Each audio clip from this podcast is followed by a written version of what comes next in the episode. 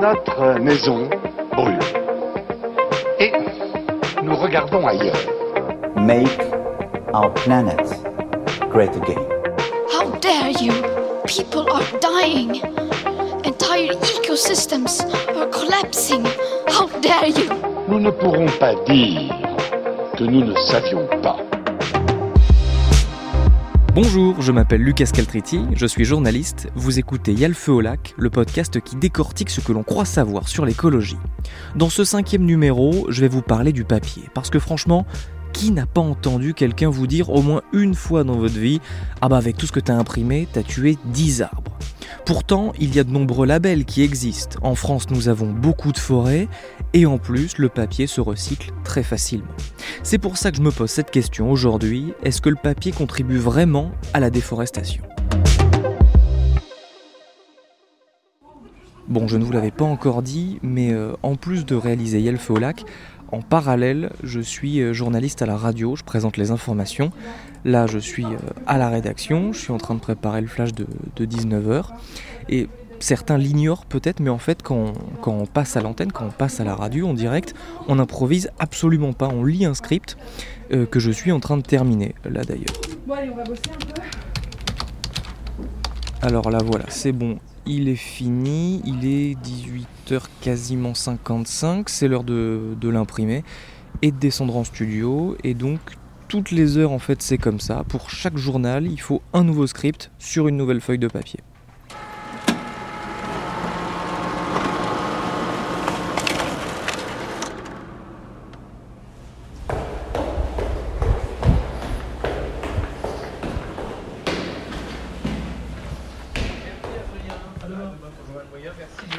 Là, j'arrive en studio, ça va bientôt être à moi. L'actualité, Lucas Caltriti. Bonsoir Lucas. Euh, bonsoir Jean-Louis, bonsoir à tous. La Convention climat rejette. Voilà, donc là c'est terminé et je vais jeter ma feuille avec mon script dans la poubelle à papier. Sa durée de vie aura été de, allez, 5 grosses minutes, peut-être 6. Autant être très honnête avec vous, avant de faire mes recherches pour cet épisode, j'étais persuadé que c'était une idée reçue, que désormais le papier n'était plus responsable de la déforestation. Pourquoi? Je le sais pas vraiment, j'ai dû l'entendre plusieurs fois et c'est rentré, mais ce n'est pas exact. Tout d'abord, il faut comprendre comment est fait le papier. Je vais schématiser, mais en gros, il faut des arbres que l'on transforme en pâte à papier, que l'on va traiter et transformer pour enfin avoir du papier. Sauf que le produit final, le papier brut, est assez lourd et assez fragile à transporter. On va donc importer de la pâte à papier pour ensuite la transformer. Concrètement, ça veut dire qu'un papier estampillé fabriqué en France ne garantit absolument pas que la pâte à papier soit française. Pour savoir précisément d'où elle vient, j'ai contacté Copacel, l'Union française des industries des cartons, papier et cellulose, le syndicat qui regroupe les producteurs français. Bonjour, je souhaiterais connaître la quantité de pâte à papier importée en France ainsi que les pays d'origine. Pouvez-vous me les faire parvenir? Merci d'avance, bien à vous, Lucas Caltriti. Trois heures plus tard, dans ma boîte mail, j'ai reçu toutes ces informations. D'après Copacel, en 2019, 77% de la pâte consommée en France est importée, notamment du Brésil, un tiers de la pâte à papier vient de là-bas. Copacel assure que, et là c'est à prendre à l'échelle de l'Union européenne car les achats sont souvent centralisés, que la quasi-totalité des pâtes importées sont certifiées, mais il en reste quand même officiellement 10% qui ne le sont pas, Impossible donc de dire que papier et déforestation ne sont pas liés. Le papier, c'est du bois. Hein. Il faut, faut, être clairement, le papier, c'est du bois. Donc, euh, juste pour vous rappeler quelques grands chiffres, 40% des bois récoltés dans le monde, en fait, sont destinés à l'industrie papetière. Et dans ces 40%, vous avez à la fois des forêts naturelles et des forêts de plantation. Jean Bakouma est chargé du programme Forêt au WWF France. L'Amérique du Sud est réputée, ou en tout cas reconnue comme l'un des continents, euh, l'une des parties du monde qui est sujette à la déforestation.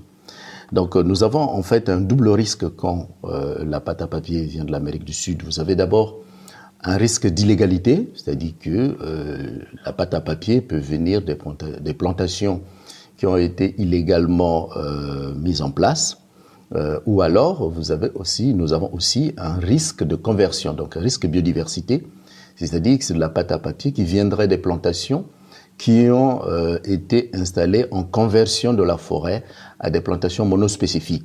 Donc c'est très important d'avoir euh, en tête ce, double risque, risque d'illégalité et risque de conversion d'un écosystème aussi riche que, la forêt. Là, on parle du papier en général, avec notamment les emballages, par exemple. Là-dessus, les consommateurs que nous sommes n'ont que très peu de pouvoir. Par contre, pour le papier dit graphique, c'est-à-dire les ramettes, là nous avons la possibilité, et c'est assez simple, d'être responsable sur le plan écologique. Pour s'assurer que la pâte vient d'une forêt gérée durablement, il y a des labels, et ils sont même assez nombreux. Je ne vais pas tous les citer, mais je vais vous donner les plus courants. Il y a le PEFC ou le FSC. Alors niveau acronyme, il faut un peu s'accrocher, mais donc le PEFC et le FSC, ce sont des labels qui indiquent que le bois utilisé est issu de forêts gérées durablement. Mais il y a également d'autres labels plus poussés qui vont s'intéresser à tout le cycle de vie en incluant notamment l'étape de transformation de la pâte. Parce que oui, bah, le papier n'est pas naturellement blanc, il faut chimiquement le transformer. Et là, WWF France recommande plusieurs labels, c'est ce que m'a expliqué Jean Bakouma. Il y a des labels aujourd'hui euh, euh, qui, qui traitent euh, la, question de ce, on va appeler ça de ces, empreintes écologiques au moment de la fabrication. On va proposer, par exemple, du papier FSC recyclé, ça existe, et puis le label aussi Ange Bleu, et euh, dans le troisième niveau de label qu'on va conseiller, ce sera le label euh, écolabel européen. Euh, l'écolabel européen va prendre en compte toutes les questions de pollution de l'air, toutes les questions de l'utilisation de l'eau, etc. Il n'y a que ce genre d'outils qui peuvent permettre de faire la lumière sur ces questions euh, d'empreinte écologique lors de la fabrication du papier. Effectivement, l'écolabel garantit une prise en compte de toutes les étapes du cycle de vie du papier sur de nombreux impacts, de la gestion des forêts à l'utilisation de produits chimiques en passant par l'utilisation de l'énergie pour la production. Pour le label L'Ange Bleu dont parle Jean Bakouma, c'est un label un peu plus rare mais qui se trouve quand même. Là encore, il s'agit d'un papier dont tout le cycle de vie a été scruté, les fibres doivent être constituées à 100% de papier recyclé et la feuille ne doit pas contenir de colorant à base de plomb ou de chrome par exemple. Au total, il y a 14 points à respecter pour avoir cette certification, autant dire que c'est une garantie solide pour savoir que c'est un papier responsable sur le plan environnemental. Je vous le disais tout à l'heure, la France est aujourd'hui fortement dépendante de pays comme le Brésil sur la question du papier.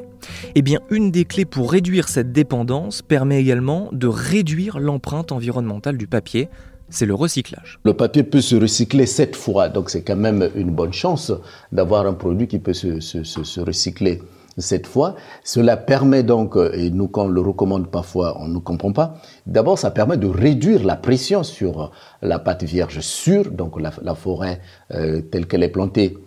Donc c'est ça la solution. Il faut privilégier les, papiers recyclés et on en a la possibilité pour réduire la pression sur les écosystèmes.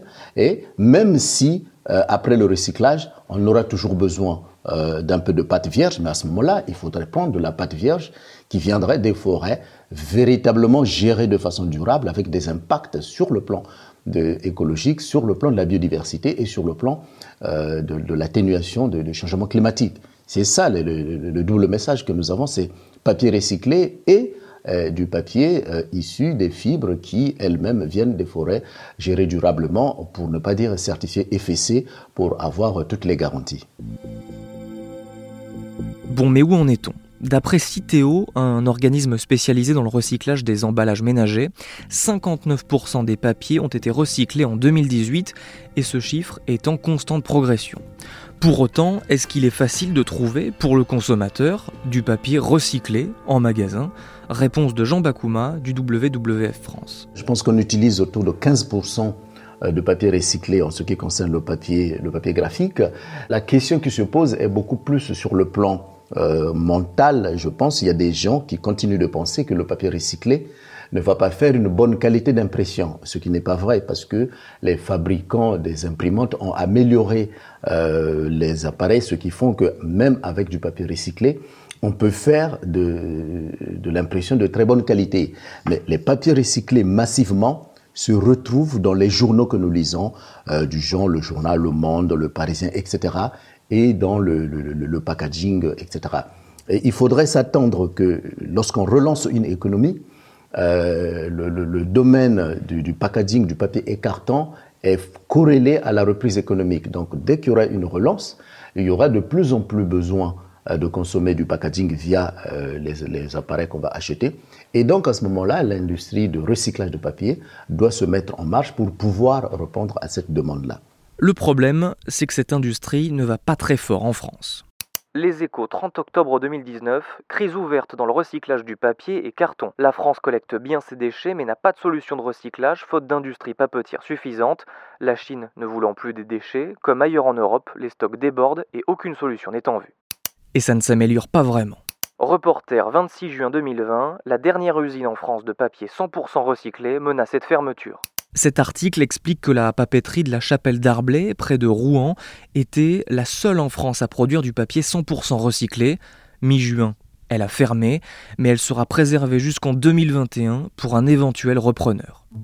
En attendant, la France continue d'exporter presque un tiers de ses déchets de papier et carton pour les faire recycler. D'après Citeo, 30% sont envoyés en Europe et 2% dans le reste du monde. Si j'ai souhaité interviewer le chargé du programme forêt au WWF France, c'est notamment parce que l'ONG réalise une étude pour évaluer la politique des papiers des grandes entreprises, des collectivités et des institutions en France, le baromètre PAP 50. En le consultant, j'ai découvert notamment qu'entre 15 et 20% seulement du papier de bureau est recyclé aujourd'hui en France. Alors moi, dans ma radio, il y a des poubelles distinctes, on utilise beaucoup de papier, mais au moins on le recycle. Par contre, en travaillant sur cet épisode, je me suis aperçu, et j'avoue que je n'y avais jamais vraiment prêté attention, que le papier que j'ai utilisé pour présenter les infos en début d'épisode, ce n'est pas un papier labellisé. Aucune certitude donc sur le fait qu'il provient d'une forêt gérée durablement, ni que sa production a été respectueuse de l'environnement. Je pense même que, honnêtement, si rien n'est précisé, c'est que la marque du papier ne tient pas franchement à s'en vanter, et c'est un problème que dénonce Jean Bakouma. Il faudrait euh, que les entreprises aient des politiques euh, papier clair, parce qu'aujourd'hui, euh, les entreprises n'ont pas toujours une politique papier, une politique achat papier, et parfois celles qui ont ces politiques, elles ne sont pas solides, c'est, c'est juste des engagements qui ne sont pas toujours mis, mis, en œuvre. Donc il faut des politiques papier claires et il faut des pratiques euh, d'utilisation de papier euh, claires. Et aujourd'hui, d'ailleurs, euh, avec la question du plastique, il y a un, un, recours de plus en plus massif vers des emballages papier. Et, et, donc, nous avons là une industrie de packaging qui va, en tout cas, connaître un essor comme alternative à la réduction de l'utilisation du papier. Donc nous avons encore des marges de progrès à faire euh, en France en matière de tri, de recyclage et surtout de se poser la question faut-il imprimer ou pas mon papier, etc. etc. Bon, là j'arrivais à la fin de mon interview avec Jean Bakouma, mais il y avait quand même quelque chose qui me turlupinait. En France, les forêts recouvrent près d'un tiers du pays et le chiffre ne fait qu'augmenter depuis plusieurs années. On manque donc pas d'arbres en France, et j'imagine qu'on sait les gérer durablement, ces espaces. Pourquoi alors la France est-elle aussi dépendante des autres pays en pâte à papier? Il faut bien comprendre la filière bois française. Elle est un peu, euh, disons, en majorité, elle appartient à des propriétaires privés qui ont euh, euh, un hectare ou deux hectares ou 20 hectares et qui ne sont pas nécessairement des exploitants forestiers. C'est tout le dilemme, il est là. On a, la forêt sur pied, on a le bois sur pied, mais on a quand même des problèmes de mobilisation euh, de ce bois. Donc c'est ça, c'est ça le problème. Et encore, il faudrait ajouter à cela, c'est que compte tenu de ce morcellement de la forêt, euh, la gestion durable euh, de ces petits espaces ne se fait pas facilement si on n'a pas un mécanisme de regroupement de ces forêts. Donc à ce jour, la certification FSC est en train d'avancer et je pense que d'ici quelques années, elle devrait s'étendre à plus de surface et cela va nous permettre d'avoir une certaine autonomie en matière de, de, de forêt gérée durablement et donc en matière de, production de, de, pâte à papier. Mais cela ne veut pas dire que ça va nécessairement arrêter les importations parce que même aujourd'hui, on en importe encore 2 millions de, de pâtes vierges. Et ça veut dire qu'il faut combiner à la fois la production locale, et être vigilant sur les importations de façon à nécessairement avoir des mécanismes de réduction de risque d'illégalité et de risque à la conversion des forêts qui ne sont pas sur notre territoire. Bon, et puis pour résumer, qu'est-ce que l'on peut faire pour adopter un comportement responsable avec le papier? La bonne nouvelle, c'est qu'il y a beaucoup de choses. Déjà, recycler le papier. C'est très simple, on peut installer un bac chez soi et quand il est plein, on va le vider dans un conteneur, comme pour le verre par exemple.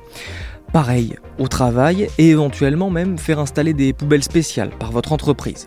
Pour ce qui est de l'achat de papier graphique, que ce soit à la maison ou au bureau, il faut privilégier les labels, ceux par exemple qui garantissent l'utilisation de fibres recyclées ou de fibres issues de bois de forêt gérées durablement, comme la certification FSC, ou sinon également les labels qui sont un petit peu plus poussés, ce qui valide aussi les démarches de protection de l'eau et de l'air, comme l'ange bleu, l'écolabel européen ou le signe nordique.